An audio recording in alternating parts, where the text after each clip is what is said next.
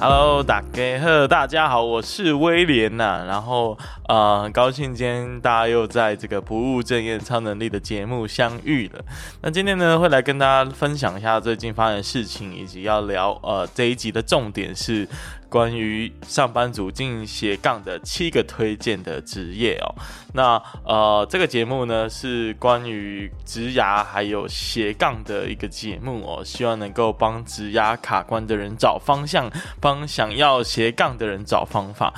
那当然，最近我也开启了我的这个斜杠咨询的服务哦，虽然不是很踊跃，但还是有一些些的呃这个报名者，所以这个我会尽快的把它呃处理完毕的。然后呢，最近啊，应该是上周日的时候更新了一篇文章哦，是在讲关于净滩这件事情。那其实我去净滩已经很久很久以前了，但是呢，呃，对于心灵的冲击实在是太强烈了，所以我还是决定要来跟大家就写一篇蛮长的文章跟大家分享。有兴趣可以到我的 IG 去看看哦。这篇文章呢，强烈推荐要搭配过去的一个 podcast 的集数去做收听，就是第一季的三十七集，是在讲环境教育的。那那一集呢，呃，是访问我的大学的好朋友东东。那他现在在从事的呢，是一个呃，就是环境。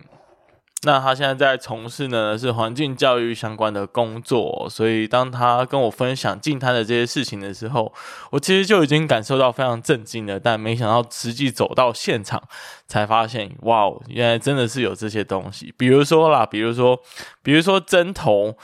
竟然可以在进滩的时候捡捡到针头，这是有多么危险的一件事情啊！但是我光是我们那一趟啊，我们。我自己就捡了两只啊，所以真的是很夸张。真你没有走到现场，你真的是无法想象现场会有这些东西。然后我觉得最难捡的应该是那一种呃保丽龙吧，还有一些塑胶的碎片哦。因为塑胶其实在海浪的冲刷之下，它会变成很碎。那你要去净滩，你要把它夹起来，本身就会变成一件超困难的事情。那我也在想说，到底为什么会有那么多的保利龙呢？呃，后来推测应该是因为呃，在远洋渔业啊，这些渔业的废弃物，其实有时候呃就会把就会用到这些保利龙，然后呃不小心或者不管是刻意还是不小心的掉到海中之后呢，就会变成超级麻烦的海废哦。所以呢，我相信在海上飘散的状态，应该也对，嗯、呃，我们的海生物造成蛮大的迫害跟影响。所以，真的真心希望这些东西可以尽快的消失。然后，嗯、呃，还是发现非常多的宝特瓶啊、瓶盖啊，然后吸管等等这些民生用品，真的拜托大家，真的不要再往海中去丢弃了，真的是非常非常的不好。以上就是算是一个呼吁啦。那篇文章算写的文情并茂，所以大家如果有兴趣的话，还是推荐你去看一下那篇文章哦。然后讲一下羽球吧，我最近真的这三四个月真的好认真打羽球哦。呃，尤其是对于我这个很少在运动的人来说呢，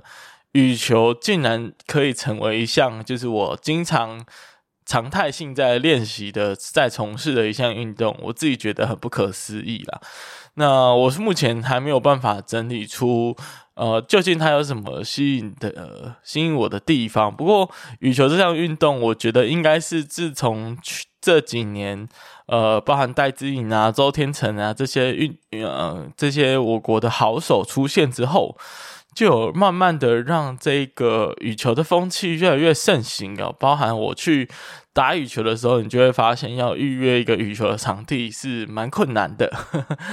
所以呃，相信它已经成为了全民运动也说不定，所以这就是我在打羽球的过程中感受到了一些现象，就大家越来越，就是台湾人真的是越来越爱打羽球了呢。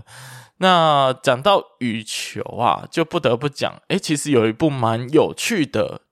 嗯，漫画，呃，算是动漫吧。因为刚好啊，我最近就有看了那个别人推荐的一部运动的热血的动画，叫做《排球少年》。呃，讲到这里，不知道有没有很多人听过呢？可能有很多人听过，甚至有很多的呃亲朋好友都会推荐这一部动画。但是我一直其实都没有感到太多的兴趣哦，尤其是对这种运动番。为什么呢？因为我觉得看别人运动，我自己就不是很喜欢运动，我还要看别人运动，那不是 那不是很吊诡吗？所以我就不知道有什么好理由好去看别人运动的。但是呢，在《排球少年》这部动画中，我真的是一看成成主顾，你知道吗？就是我我现在是我现在的状态是已经看完了啦，我大概花了一个月把第一季到第四季全部看完。呃，听说他明年会出电影，所以我也是非常的期待。那我稍微说明一下，是不是试图让现在还觉得《排球少年》可能是一部很无聊的动画的人，能够接受我的洗脑？怎么说呢？因为排球其实是一项团队合作的运动，呃，它每一个位置其实都有每一个位置的困难，还有每个位置的呃一些特殊的技巧和它的角色定位，所以当。一个团队合作的番为什么会很好看？就是因为这个角色的定位跟互补性有非常非常大的一个互补空间，所以你才会觉得这中间的联动会让你觉得好好看。而且啊，就是它里面很细部的描写了每一个角色的成长，然后困难、挫折、启发，以及他如何再突破极限的那一种那一种屏障。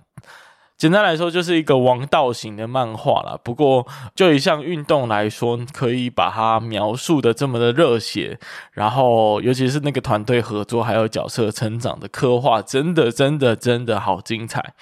所以强烈推荐大家去看哦。而且啊，两个主角真的是太太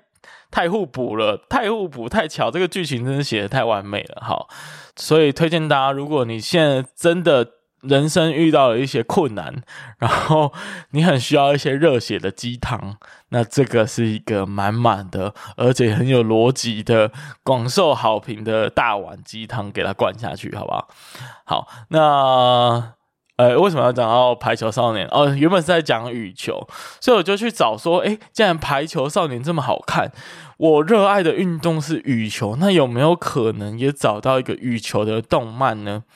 找着找着，其实好像真的找不太到。我只有找到两部，一部呢叫做《Love or Play》，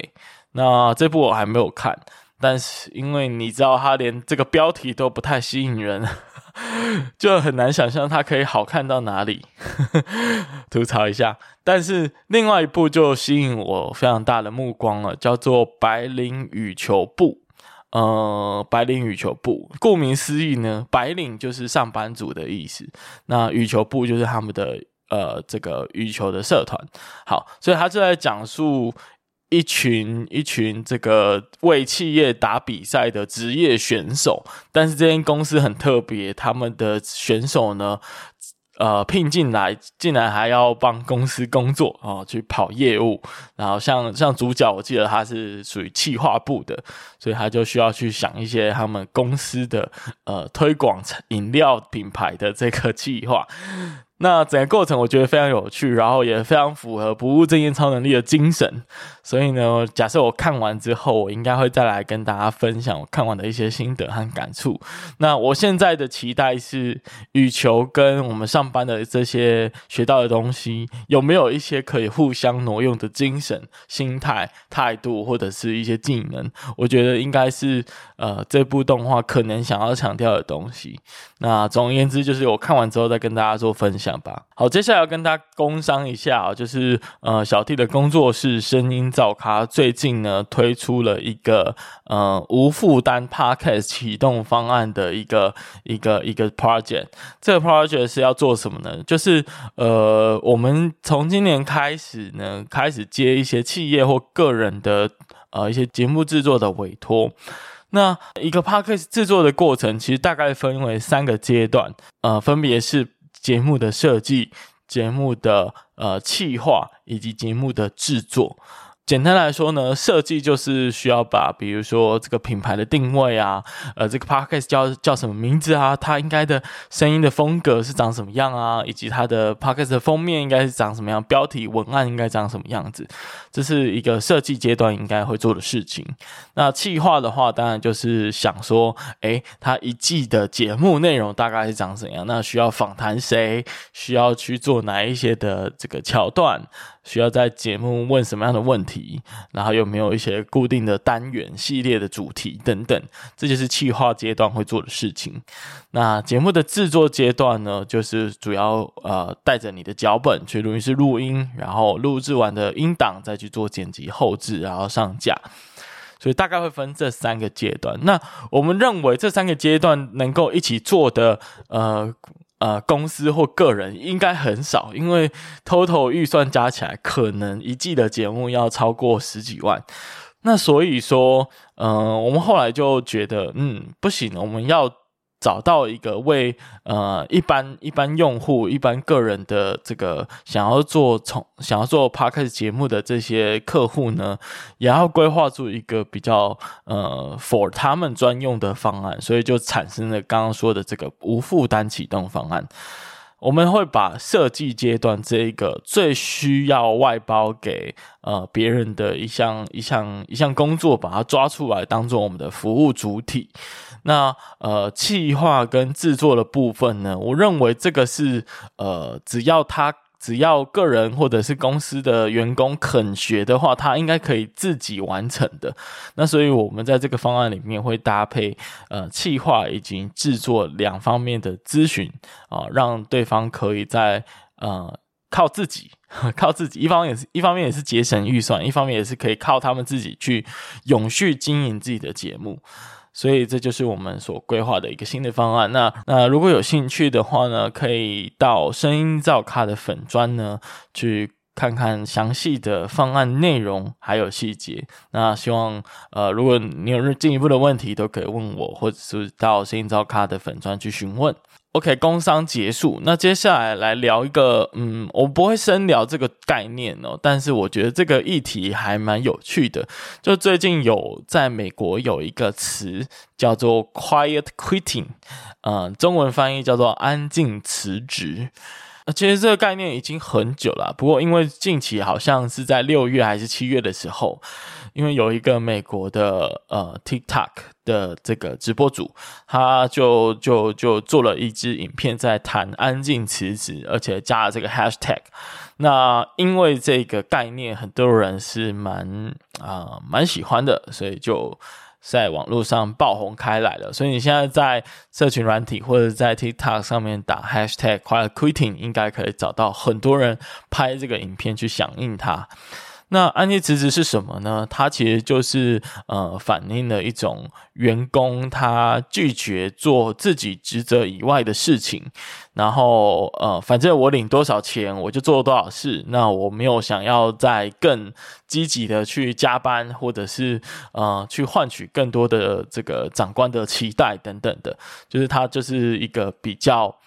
接近把自己。嗯，做好自己本分的事情就好了。跟以前我们那一种向往，呃，在工作上努力奋斗，然后呃，甚至有一点工作狂的那一种积极向上的态度，其实是相反的。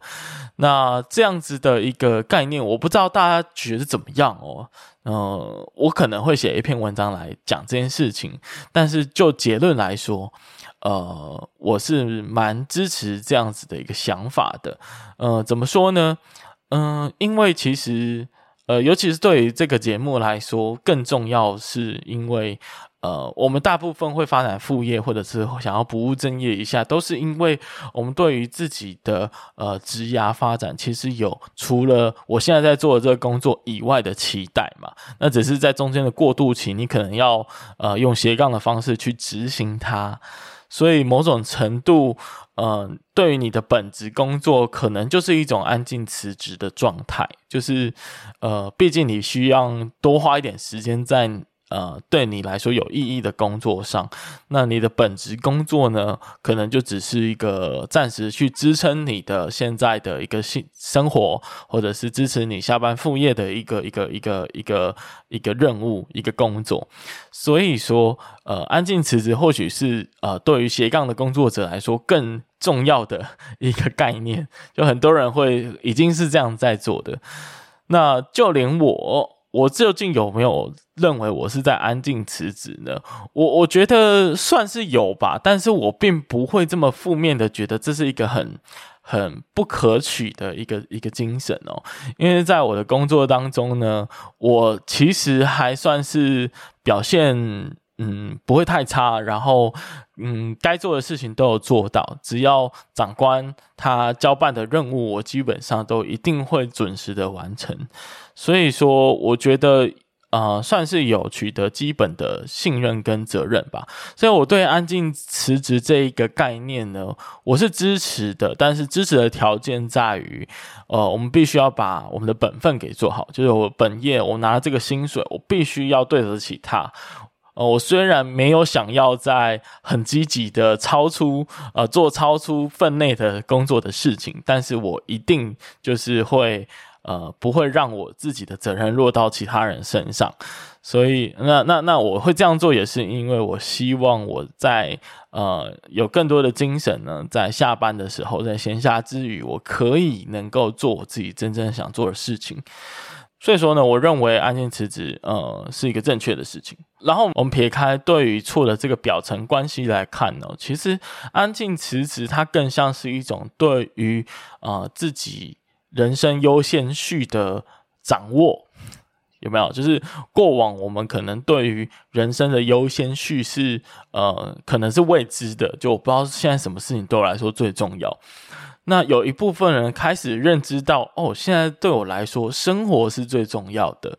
但是呢，碍于我现在在工作很忙，一直加班，所以没有办法。但是呢，又有一批人，他选择了安静辞职，就是他掌握了自己对于人生的优先顺序。他人生是有目标的，他知道什么是最重要的，在这样的情况下，他还能做到呃去执行那个他最想做的事情。那以以安静辞职来说，我觉得就是有点类似这样的概念跟精神吧，就是我知道工作并不是我现在生活中最重要的一个呃选项跟目标，所以呢，我应该把事情，我应该把精力放在我人生真正重要的事情。那呃，对于这批人来说，显然不是工作，所以站在这个角度，哇，你会觉得这一些，呃，你会觉得这一些选择安静辞职的人，或许他是一个更有、更懂得去掌握，呃，甚至一他，你会觉得说，这群人是一群更懂得意识到，呃，或者是更懂得掌握到自己的生活是有选择权，而且还有优先顺序的一群人。所以这是我的对于这个安静辞职所衍生出来的想法啦。那我不知道大家怎么想哦，因为这个议题实在太有趣了，而且非常的非常的适合我们这一群斜杠工作者去反思的一些问题。所以我也希望能够知道这正在收听的各位，你对于安静辞职究竟有什么看法呢？那你认为安静辞职是一个正确的态度吗？那都欢迎你跟我分享你的看法哦。接下来要来讲的就是我们今天的正题啦。好，关于这个七个推荐大家的职业嘛，对不对？七种副业的选项哦。会写这篇文章是觉得，嗯呃，我觉得自己终究还是要写一种比较拔辣的文章，然后呃，这种什么最适合某某某某某族群的几种选项，通常都会很受欢迎哦。所以为了自己岌岌可危的这个 IG 互动率呢，所以写一些蹭流量的文章应该是还算可以啦。不过就算要蹭哦，我也是尽自己最大的努力跟责任去负责任。呃，所以等一下要推荐的这些选项呢，都是经过我的考量的，因为我必须要考虑到所谓最适合上班族去从事的副业选项哦，就必须要考虑到上班族他其实拥有的时间跟资源不多，他的条件跟限制相对比较严谨，所以呢，我们必须要选择启动成本比较低，然后时间弹性比较高的这些这些副业的选项，嗯，所以待会就来跟大家一一的来做介绍啦。那首先呢，第一个，第一个就是我们的投资理财。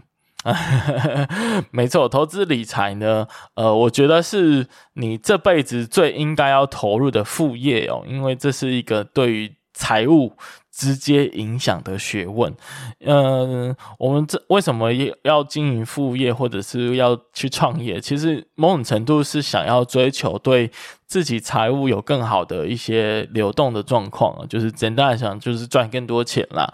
那但是我们人跟哦，但是我们人的时间跟体力有限嘛，所以不太可能一辈子都靠工作赚钱。所以呢，去学习投资理财呢，是对于自身的财务有直接影响的最好的学问哦。所以，呃，我算我觉得它算是一种必学的一个一个知识吧。就是如果以后也有小孩的话，我可能也会鼓励他，不管你今天要念什么科系，拜托你一定要学投资理财。好。好，第二个选项呢是自媒体啊，但是呢，我觉得在讲自媒体之前呢，呃，我我想先跟大家分享一个概念哦，就是呃，我觉得在事业呃经营的一个一个思维里面呢，有三种类型哦，第一个是流量，第二个是商品，第三种是服务，呃。呃，所以通常都是先有一个商品，然后呢，这个商品经过一个服务去包装，或者去去提升这个商品的价值，然后最后呢，再透过流量去销售它。所以呢，我们在从事副业的时候呢，就可以去思考这三种类型，哪一个是你现在比较能够掌握的东西？比如说，呃，你是不是有一个特定的通路跟呃，跟商品可以去取得竞争优势呢？如果有的话，你应该去找商品来卖。那如果你是有一个某一项特别厉害的技能或有兴趣的事情，那你可以去从事一种提升商品价值的服务。那如果你是一个特别容易汇聚流量的人的话，那你就应该要去经营流量型的这个副业。所以大概会分为这三个大类型。那我回到呃，我们今天这个副业推荐的第二点，就是自媒体。那自媒体就是属于这个流量型的这一种副业形态呀。那呃，自媒体的话，呃，不管你是你是拍 YouTube 还是 TikTok 还是 IG 还是还是像我们今天的 Podcast，其实我觉得都算是自媒体的一环呐。不过因为它入门门槛很低，所以呢，呃。虽然很适合上班族，但是也是一个蛮难期待回报的副业形态。因为有时候呢，你付出一百分，你不一定能够得到一百分的回报。很很多时候是运气跟跟实力的交成累积啦。所以说，呃，我觉得选择自己感兴趣和热情的主题就非常重要了。嗯、因为你有可能在经营的第一年是啥都得不到的。呃，所以呃，一定要经营对自己。非常感兴趣。所以你一定要去，所以你一定要去经营自己非常感兴趣的事物啦。那当然还有要去考虑自己擅长类型啊，比如说你是擅长写文字的，那我们逼迫你去拍 YouTube，那不就疯了吗？对不对？啊，比如说你是很擅长演讲或者是跟朋友交交谈的人，那你还去写文字，那不就是那不就有病吗？对不对？所以要去考量自己擅长的类型，然后主题的话呢，就要。要去思考自己会感到兴趣而且热情，甚至不求回报的主题，这样子。所以这是第二个推荐的呃副业，那非常适合上班族啦，因为基本上没有什么没有什么成本啊，没有什么成本，你只要有一些，嗯，甚至有有一台笔电，然后有一些简陋的嗯麦克风，可能就可以开始了，所以非常的简单。好，那第三个呢，就是剪辑师啊。剪辑师真的是现在在服务这个形态的副业里面非常主流的一个一个一个职业哦。因为呃，它算是自媒体的幕后一大功臣。如果你不是一个特别擅长在镜头前面表现，但是你的剪辑功力很好的人，那呃，剪辑师非常适合你，因为 YouTube 在台湾是已经非常成熟的产业了。那一个健康成熟的产业呢，是有机会去扶植更多的这个专业的工作者的。那影音现在也是大家主流的收看方式哦，所以整个业界对剪辑师的需求啊、呃，我我我可以说是超大的，而且它有一些好处，比如说它没有固定的上下班时段啊，然后它的工作时间比较弹性等等，非常适合上班族啦，所以这个也是呃非常推荐。那我身边也是有一些朋友，他也是开始自学剪辑，然后慢慢的呢，从一些简单的案子开始接起。然后也开始有一些 YouTube 的案子了，所以我觉得这是一个可以从零开始起步的一个一个好的工作。那接下来第四个推荐的呢，跟剪辑师有点像哦，也是幕后工程，他就是社群小编。那小编呢，其实它也是一个呃，算是非常非常成熟的产业啊。那社群是大家人人都呃，社群呢，几乎台湾我认为每一个品牌都会创建至少一个社群账号嘛，所以对于社群小编的这种需求量也是非常非常的大。然后，但是我觉得小编的他的他的怎么说呢？他的条件就是他会需要你。在更长的去滑脸书，呃，他会需要你对于时事的敏锐度是呃更高的，然后你可能要随时能够掌握掌握新闻时事啦，然后在第一时间就可以蹭到一些跟风的流量，呃，这样才能够帮助品牌去扩散嘛，对不对？所以说呢。呃，非常适合你平常就常常泡在各大社群平台，然后很喜欢观察这些社会时事，然后甚至呢，你在朋友圈里面也是呃发文啊，可能最受欢迎的一些人，那你可能就非常适合做社群的这个管理的工作。那第五个推荐的副业呢，是顾问或者咨询，我觉得这算是蛮常见的一个副业的选项啦，因为呃很多人都会具备某一项技能或者是兴趣嘛，那现在又有很多资讯的落差。就即便有网络的存在，还是有很多事情是有资讯落差的，就是你没办法看 YouTube 学到的。所以说呢，呃，就会可能需要付费的方式来取得你的服务啦。其实你只要打开一些线上的课程平台啊，你就会发现，诶，很多你想象不到的的东西都有人在开课。像我前前阵子我有看到什么去去澳洲。打工度假要如何申请签证？然后还是有人付费去问这个问题，去学这个知识，即便这么冷门，然后呃说专业也没有到非常专业，但是呢，呃还是有很多人是对这个方面有需求的。然后我觉得对上班族来讲，你可能本身在你的工作领域就有累积一定的技能跟知识，所以如果你是行业的顶尖，或者是你特别拥有某一些经验呢，那你就可以赚到这些资讯落差的价格啊。像我有一个朋友，呃，也是我们呃本集节呃节目曾经的受访者，他是露露。他就因为他有进过很大的这个消费品的公司，所以呢，他就可以在他的服务里面加入包含的如何帮人家看履历啊，然后出国留学的咨询啊，或者是如何取得国外工作面试的这些技巧等等，他就可以去去当成啊、去帮人家 tutor 这一类的东西。所以，我们真的呢，要对自己能够提供咨询的领域啊，要更有自信一点，因为很多东西就是你还是可以，还是还是可以找到有人需要你的帮忙的。那就算我们不是一百分的人才，五十分的人才也可以去教二十分、三十分的人啊，对不对？所以这个是我最近学到的一个一个概念。那接下来呢，第六个推荐的选项呢，其实它算是上一个上一个副业的延伸啊。因为呢，当我们的顾问或咨询呢，如果可以形成一套系统。那我们就可以考虑把它做成一门知识产品啊。那所谓知识产品，包含线上课程啊、电子书啊、讲义、啊、等等的哦，这些其实都算是一种线上的知识产品。其实现在有越来越多的开课平台啊，所以如果你是可以在平台上上架的话呢，那你就可以选择像是海浩啊，像是 Udemy 啊这样子的平台去做开课。那如果你不想要在这些大平台上架，你想要架设自己的这个线上课程的网站的话，那你也可以用像是 Teachable 这样子的一个开开设线上课程的这个服务。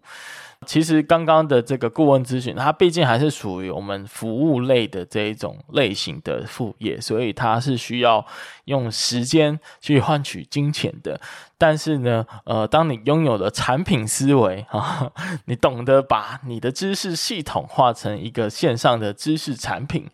那你就可以像电商这样子哦，你可以做一次啊、你的制作成本只有一次，但是你可以送贩售无限多次这样子，所以算是一个呃，我觉得变现的很好的方式啊，但它有一定难度啦，就毕竟。你要形成一个产品，有时候呢，呃，是需要足够多的系统。像我，像我自己，我就觉得我好像还没有办法把所有我讲的这些事情啊、形成一个有逻辑的系统，然后把它做成呃一个线上课程给大家去参考，好像还没有办法。那我会再持续累积跟努力。那下一个，也就是最后一个的副业推荐呢，是电商开店哦。那其实电商开店呢，我觉得啦，是一个非常棒、非常棒的一个一个一个副业的形态，因为它其实。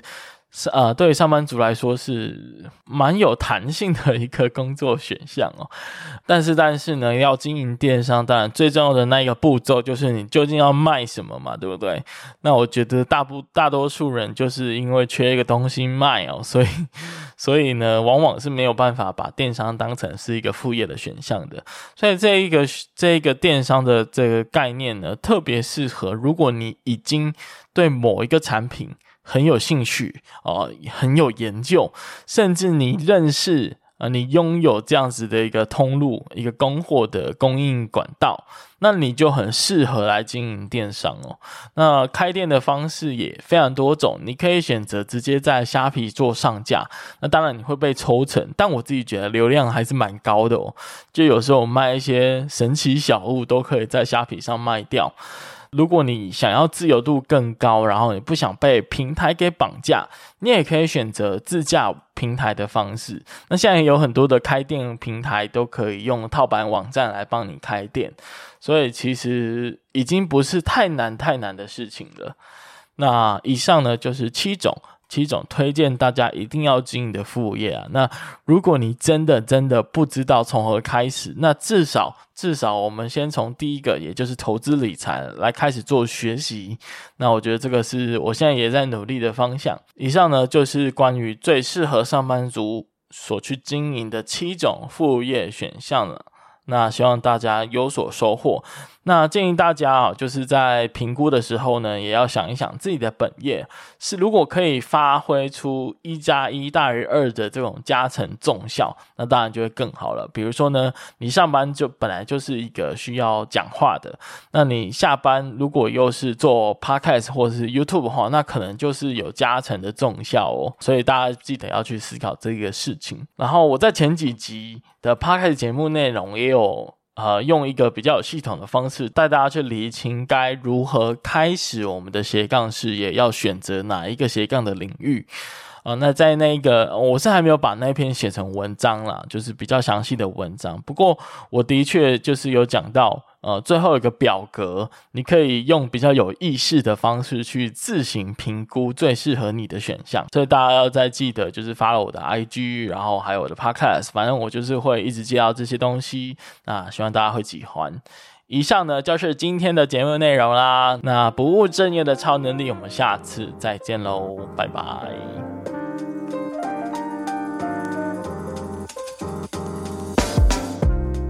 感谢你听完这集的节目，那同时呢，也要跟你说一声恭喜，因为不管是刚刚的故事和经验，或者是我们在节目中所分享的方法和原则，相信你一定能够有所收获。所以欢迎你呢，将你的收获用 IG 的现实动态或者是私讯的方式分享给我知道。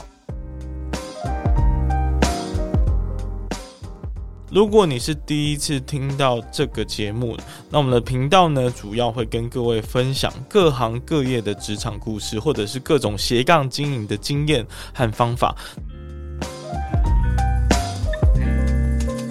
那如果你也喜欢这个节目的话，因为 Podcast 这个媒体的特性啊，其实是很难传播出去的，所以我唯一的依靠呢，就是靠你的口碑，然后帮我多多的推广和宣传。那更多人听呢，我就有更多的影响力，可以去邀请很多厉害的人继续来上我的节目。那最后最后，记得到各大 Podcast 平台订阅我的节目。那平时呢，我也会不时的在 IG 上更新斜杠经营的这些相关的内容跟生活。那如果有任何的想法和建议，也都可以在 IG 上找我聊聊。那我们就下次再见了，拜拜。